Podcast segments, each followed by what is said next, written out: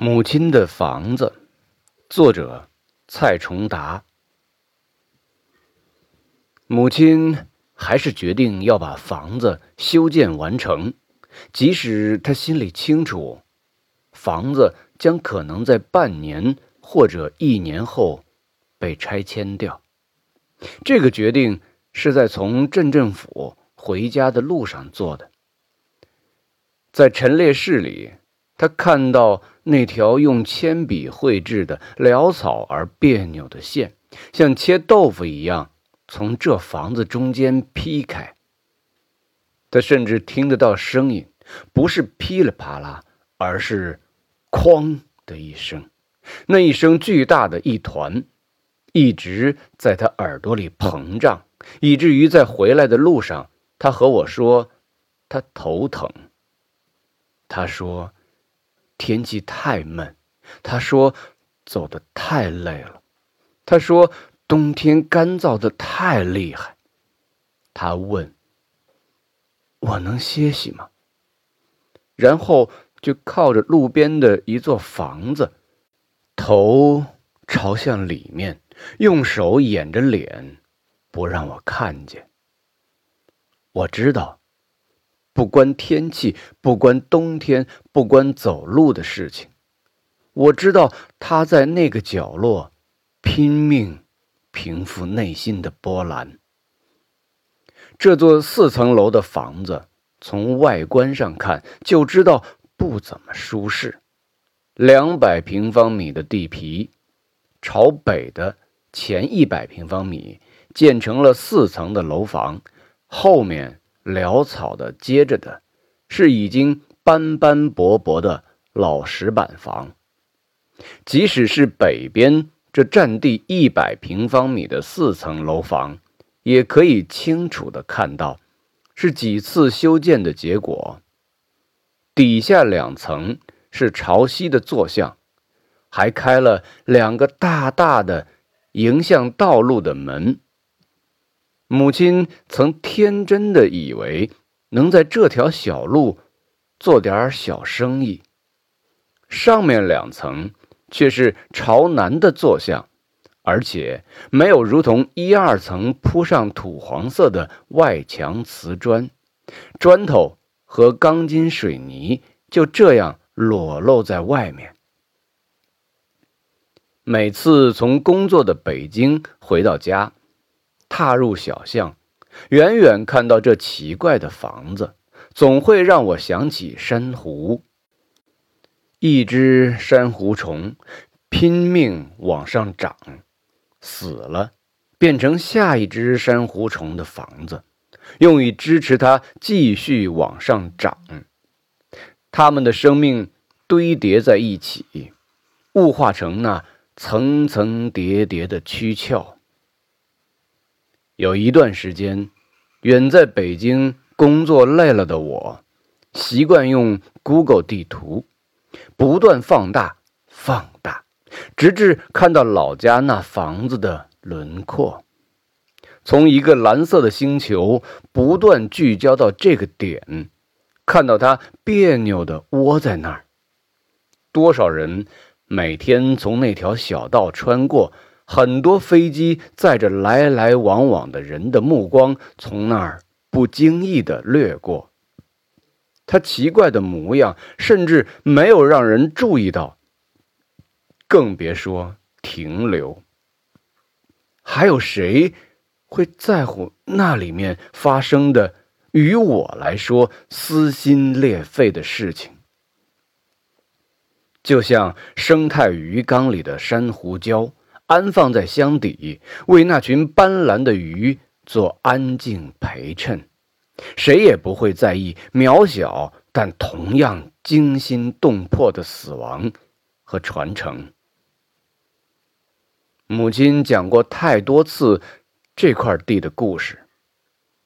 那年他二十四岁，父亲二十七岁，两个人在媒人的介绍下。各自害羞的瞄了一眼，彼此下半辈子的事情就这么定了。父亲的父亲是个田地被政府收回而自暴自弃的浪荡子，因为吸食鸦片，早早的把家庭拖入了困境。十几岁的父亲和他的其他兄弟一样，结婚都得靠自己。当时他没房没钱，第一次约会只是拉着母亲来到这块地，说：“我会把这块地买下来，然后盖一座大房子。”母亲相信了，买下这块地是他们结婚三年后的事情。父亲把多年积攒的钱加上母亲稀少的嫁妆。凑在一起，终于把地买下。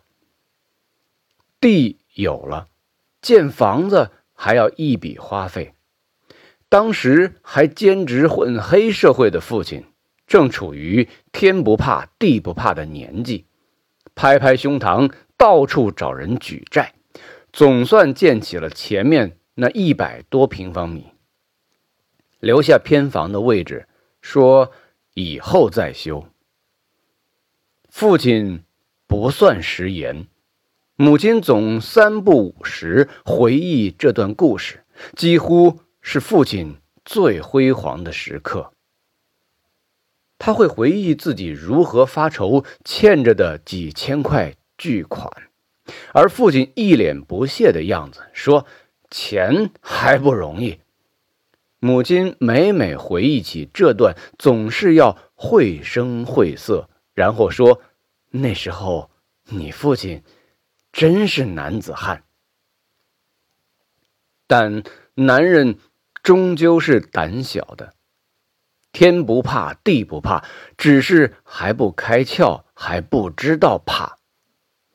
母亲后来几次这么调侃父亲。第二年，父亲有了我这个儿子。把我抱在手上那个晚上，据说就失眠了。第二天一早六七点就摇醒我母亲，说：“我怎么心里很慌？”愁眉苦脸的人换成是父亲了。在医院的那两天，他愁到饭量急剧下降。母亲已经体验到这男人的脆弱。第三天，因为没钱交住院费，母亲被赶出了医院。前面有个姐姐，我算第二个孩子，这在当时已经超生，因而母亲是跑到遥远的厦门生的我。从厦门回老家还要搭车，因为超生的这个孩子回家后。父亲的公职可能要被辞掉。从医院出来，父亲抱着我，母亲一个人拖着刚生育完的虚弱身体。